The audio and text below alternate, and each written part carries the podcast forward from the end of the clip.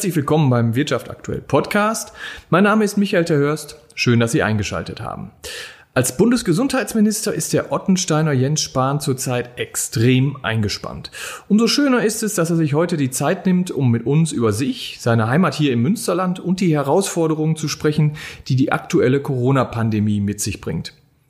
Herzlich willkommen, Herr Spahn, zum Wirtschaft aktuell Podcast. Schön, dass Sie sich die Zeit genommen haben in diesen turbulenten Tagen. Vielen Dank für die Einladung, für die Gelegenheit.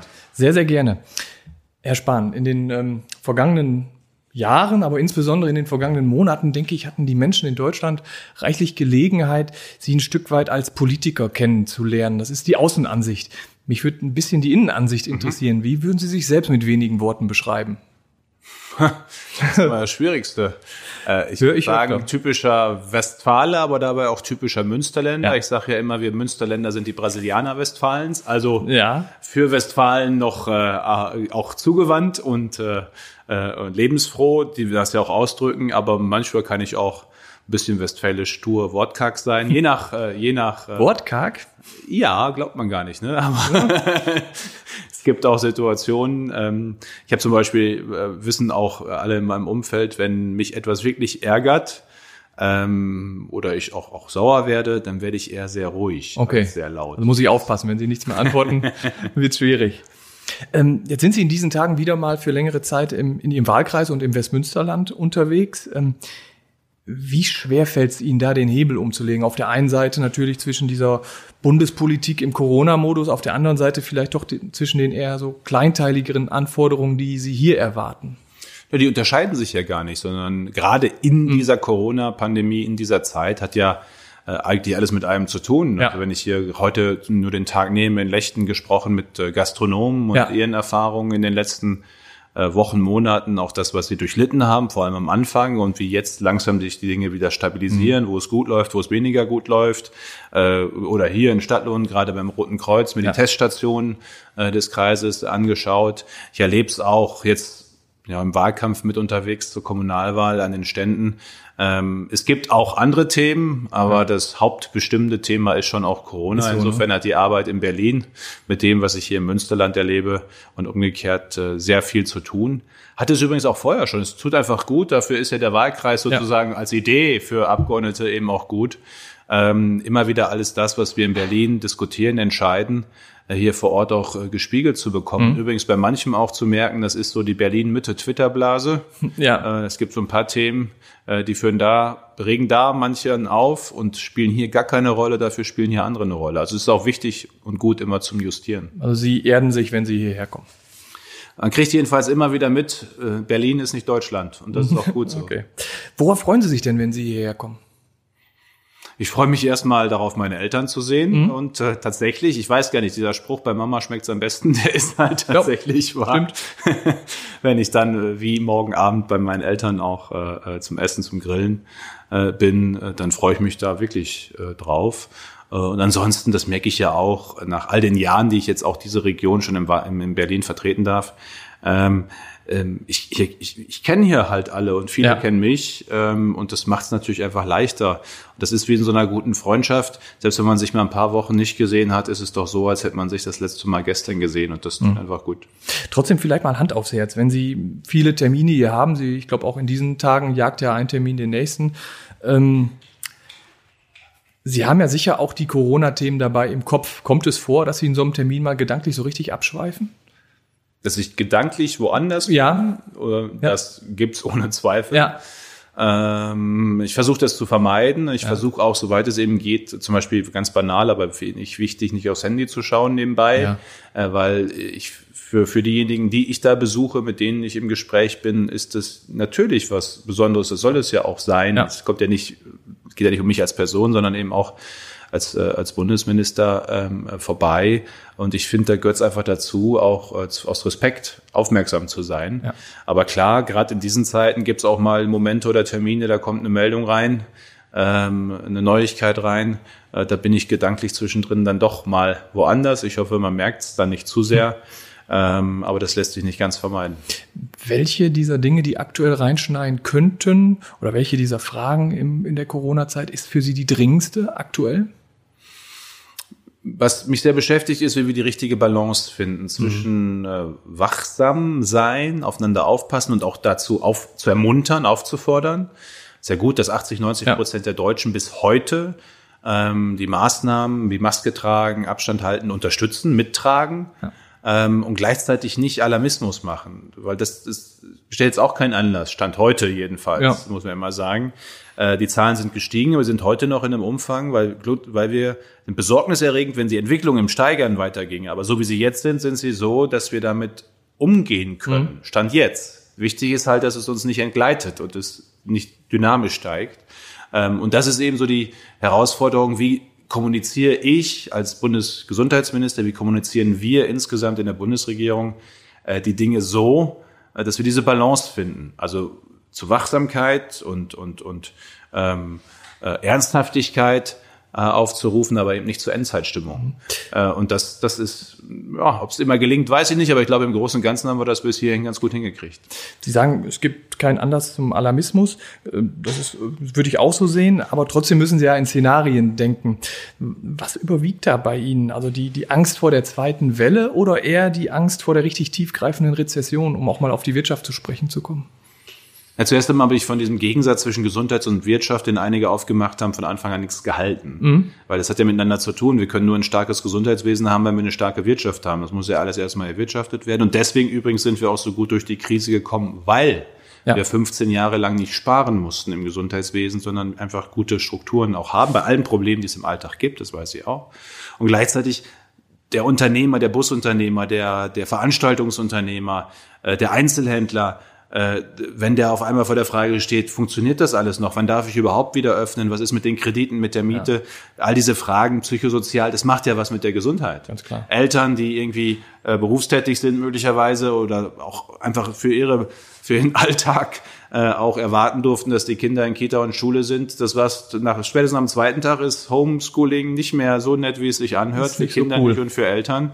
Äh, das macht alles was mit der Gesundheit. Deswegen hängt das schon miteinander, miteinander zusammen. So, und was das Thema zweite Welle angeht, ich kann mit dem Begriff nicht so viel anfangen. Es ist für mich eher so eine theoretische Debatte, weil das suggeriert ja, das Virus war da, ist weg, kommt wieder. Es war immer da, ja. äh, seit, äh, seit eben äh, Aschermittwoch. Da ja. ging es ja los in Deutschland, so wie, dass wir die Infektionsketten nicht mehr alle nachvollziehen konnten.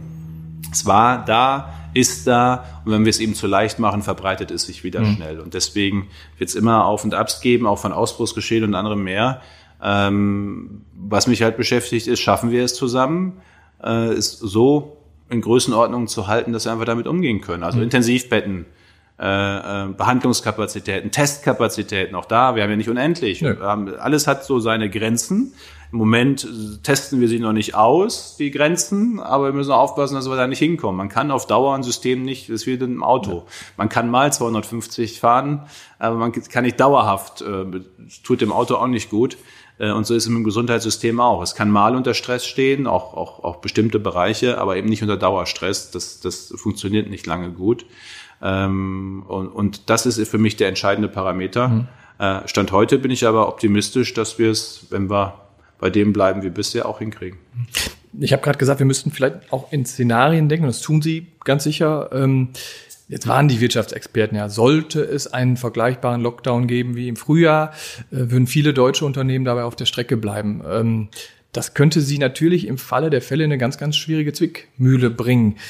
Haben Sie Ansätze, wie Sie das lösen könnten, wenn es denn soweit käme? Die Frage ist ja, was würden wir tun? Genau. Auch mit den Erfahrungen der letzten äh, Monate. Was aus meiner Sicht nicht wieder zu empfehlen, weil nicht notwendig wäre, wäre zum Beispiel Geschäfte zu schließen mhm. oder Friseure, andere, andere Bereiche, weil wir ja sehen, mit der Maske, mit Abstand halten, geht einkaufen ja. ziemlich risikofrei im Vergleich zu anderen Bereichen.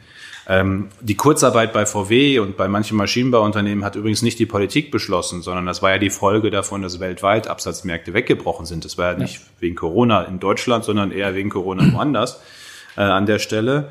Ähm, insofern würde man sicherlich zielgenauer auch Maßnahmen ergreifen können. Mhm. Ein Bereich, der einfach schwierig bleibt, ist alles, was mit Party, Veranstaltung, gesellig sein, ja. Messen äh, zu tun hat. Das äh, Eventszene ist eine Branche, äh, die braucht sicherlich auch weiter zielgerichtete Unterstützung. Der Teil bleibt. Äh, aber ansonsten wäre mir schon wichtig als Priorität Schule und Kita, Regelbetrieb, mhm. soweit es geht, äh, und Wirtschaft und Handel, äh, Regelbetrieb, soweit es geht, mhm. weil da werden die Arbeitsplätze gesichert, die wirtschaftliche Grundlage. Heißt aber eben auch, andere Risiken zu vermeiden. Äh, Braucht es in dieser Zeit äh, eben Schützenfest? Ich bin auch gern beim Schützenfest, ja. aber im Zweifel ist, glaube ich, für uns insgesamt besser, das Schützenfest nicht stattfinden zu lassen, als irgendwie alles zu schließen. Mhm.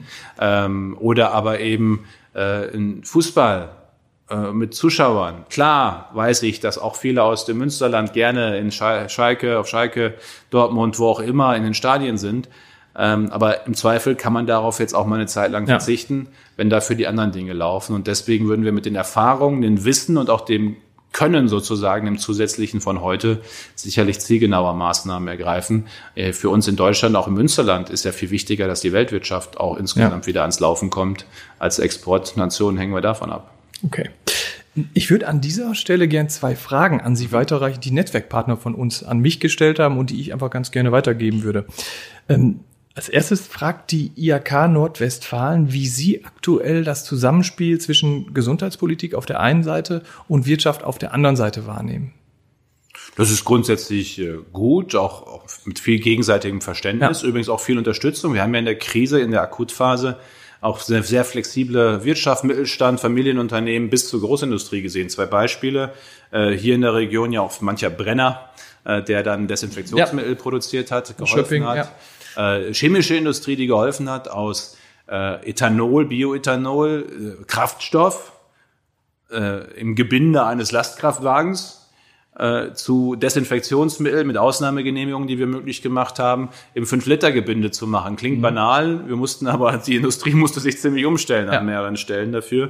Äh, das ist nur ein Thema Maskenproduktion, vieles andere mehr, wo ja auch die deutsche Wirtschaft ähm, die kleinen Familienunternehmen, die kleineren bis zum großen, einfach gesagt haben, bis hin zu Pharma übrigens auch gerade in der Forschung, ja. äh, wir wollen mithelfen, einen Unterschied äh, machen. Und das finde ich, hat einfach gegenseitig gut getan und gezeigt, welche Stärke in diesem Land auch steckt, auch neben natürlich dem Ehrenamt, den vielen anderen Engagement, das wir haben.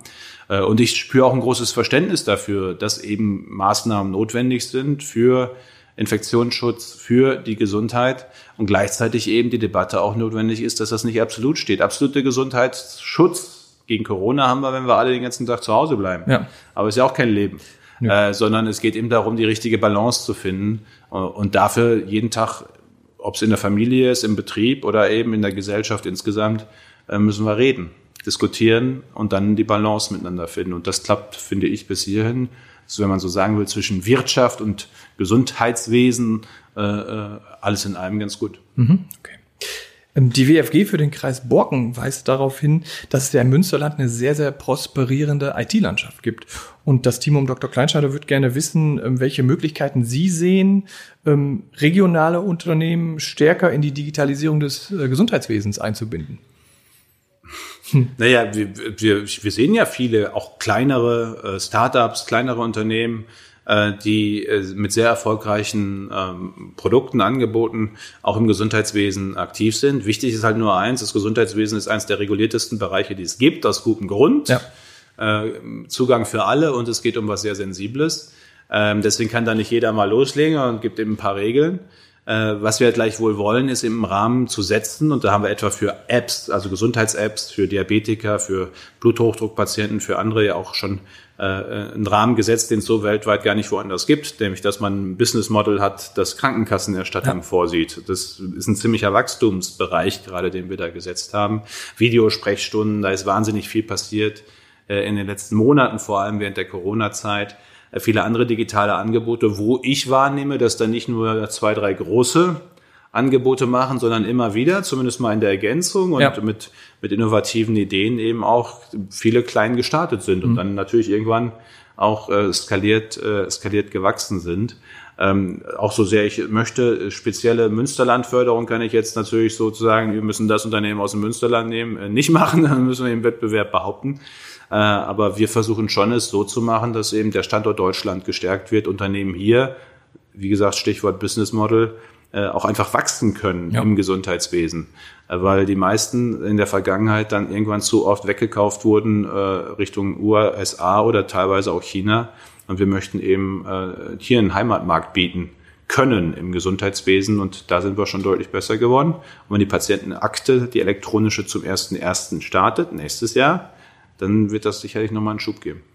Jetzt ist mir ganz persönlich aufgefallen in den vergangenen Wochen, Herr Spahn, dass Sie sehr, sehr rege auf LinkedIn neuerdings unterwegs sind. Suchen Sie einen neuen Job? Nein, wir haben einfach äh, gemerkt, äh, dass es Sinn macht, auch auf allen Social Media Kanälen sozusagen oder auf vielen präsent zu sein, äh, weil wir einfach natürlich jeweils andere Zielgruppen ja. äh, erreichen. Also wer bei LinkedIn äh, ist und sich da engagiert, interagiert, das ist ja jetzt nicht nur Jobsuche, sondern auch Austausch. Ja.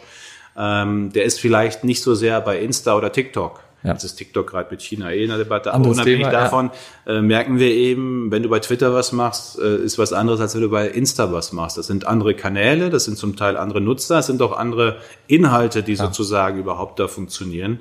Ähm, und deswegen haben wir eben gesagt, wollen wir das Angebot ergänzen. Äh, auch für diejenigen, die äh, bei LinkedIn unterwegs sind. Also nicht der Minister auf Jobsuche. Nein, ich bin äh, gerne das, was ich bin, gerade auch in dieser spannenden Zeit. Sind wir fast am Ende des Gesprächs angekommen, Herr Spahn. Es ist gute Tradition im Wirtschaft aktuell Podcast, dass ich zum Ende hin immer Satzanfänge vorformuliere. Das ist ja ganz innovativ. Total innovativ, aber ist trotzdem eine gute Sache, weil es irgendwie immer funktioniert. Ja. Ähm, innovativ, wie es ist. Herr Spahn, Armin Laschet wäre ein guter CDU-Parteivorsitzender, weil hier in Nordrhein-Westfalen gezeigt hat, dass er die äh, Partei auch ganz unterschiedliche Charaktere und Profile zusammenführen kann. Mhm. Muss man sagen, Hendrik Wüst, Karl-Josef Laumann sind ja alles sozusagen von der Mittelstandsvereinigung bis zum Sozialflügel äh, äh, gut zusammenführt. Das ist wichtig für eine Volkspartei, mhm. weil er in der Industrie- und Energiepolitik, gerade auch für das Industrie- und Wirtschaftsland Nordrhein-Westfalen, wichtige Akzente gesetzt hat, äh, weil er beim Thema innere Sicherheit hier als Ministerpräsident auch anderen Ländern Berlin, Bremen gezeigt hat, wie man mit Clankriminalität mhm. umgeht, nämlich keine Kompromisse äh, und damit eben äh, in der, in der Breite einfach erfolgreich Politik macht für Nordrhein-Westfalen. Mhm. Und Nordrhein-Westfalen ist ein Viertel von Deutschland. Das ist schon mal eine gute Basis. Jens Spahn wäre womöglich der bessere CDU-Parteivorsitzende, weil? Die Frage stellt sich gar nicht, nicht mal so. Nicht mal so, schade. Am meisten vermisst habe ich während des Lockdowns. Also am Anfang vermisst habe ich definitiv meine Eltern zu sehen, mhm. äh, zu Hause zu sein, weil natürlich, wir haben ja gesagt, keine Verwandtschaftsbesuche, gilt natürlich auch für Bundesminister. Ähm, naja, am Anfang fehlte uns allen, natürlich mir jedenfalls, ein Stück Unbeschwertheit im mhm. Alltag. Mhm. Man wusste, hat man jetzt manchmal noch, was kann ich jetzt wie, wo im Alltag machen, wenn ich das Haus verlasse.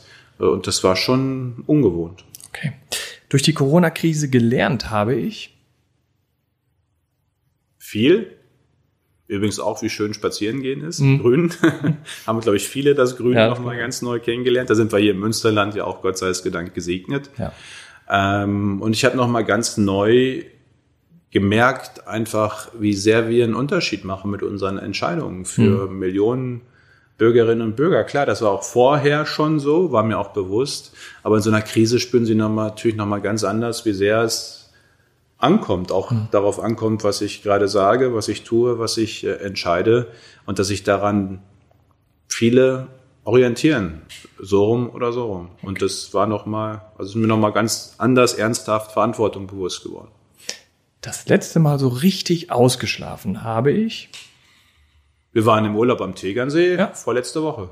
Vorletzte Woche, oh, das geht. Dann sind Sie jetzt der, der Top Das Verrückte ist, na, das Verrückte ist ja, wegen der Veranstaltungsabsagen über viele Wochen waren die Wochenenden terminlich so frei wie nie. Klar, okay. E-Mails, telefonieren, so, das war alles. Äh, aber zumindest morgens um acht will am Sonntag jetzt auch keiner telefonieren. Ja. Äh, terminlich war so wenig los wie lange nicht am Wochenende und da war auch mal Ausschlafen. Also hat tatsächlich der, der Lockdown und Corona für Sie auch zumindest ein Stück weit Ruhe reingebracht. Interessant. Definitiv. Ich würde sagen, für fast alle, die ehrenamtlich und politisch unterwegs sind, äh, die ja dann meistens auch Abendtermine und Wochenendtermine ja, haben, war das nochmal eine ganz andere Zeit. Ich hoffe, dass wir uns ein bisschen was zumindest mal vom freien Sonntag äh, für alle ein bisschen erhalten. Äh, aber es ist auch gut, wenn jetzt einfach wieder Veranstaltungen, wenn auch unter ja. besonderen Bedingungen stattfinden können. Videokonferenz ist schön, aber ab und zu sollte man sich auch mal richtig in die Augen sehen können. Finde ich auch. Zu Hause ist für mich zu Hause ist am schönsten. Zu Hause, ich habe zwei Zuhause. Es ist jetzt, hier ist meine Heimat, das ja. Münsterland. äh, meine Eltern, meine Freunde. Äh, hier weiß ich einfach, wo ich bin, wer ich bin. Aber natürlich ist auch Hause, zu Hause für mich äh, äh, da, wo ich in Berlin mit meinem Mann zusammen äh, wohne und äh, lebe. Und diese Mischung zwischen Münsterland und Berlin, die macht mir echte Freude. Nur eines von beiden weiß ich gar nicht, ob ich das heute noch so richtig mögen würde, sondern die Mischung ist schon ganz schön. Okay, ich sage vielen, vielen Dank fürs Gespräch, Herr Spahn. Das war ja auch schon unser Podcast mit dem Bundesgesundheitsminister Jens Spahn. Ich hoffe, es hat Ihnen gefallen und Sie klicken auch beim nächsten Mal wieder rein. Bis dahin wünsche ich Ihnen alles Gute, machen Sie das Beste draus und tschüss.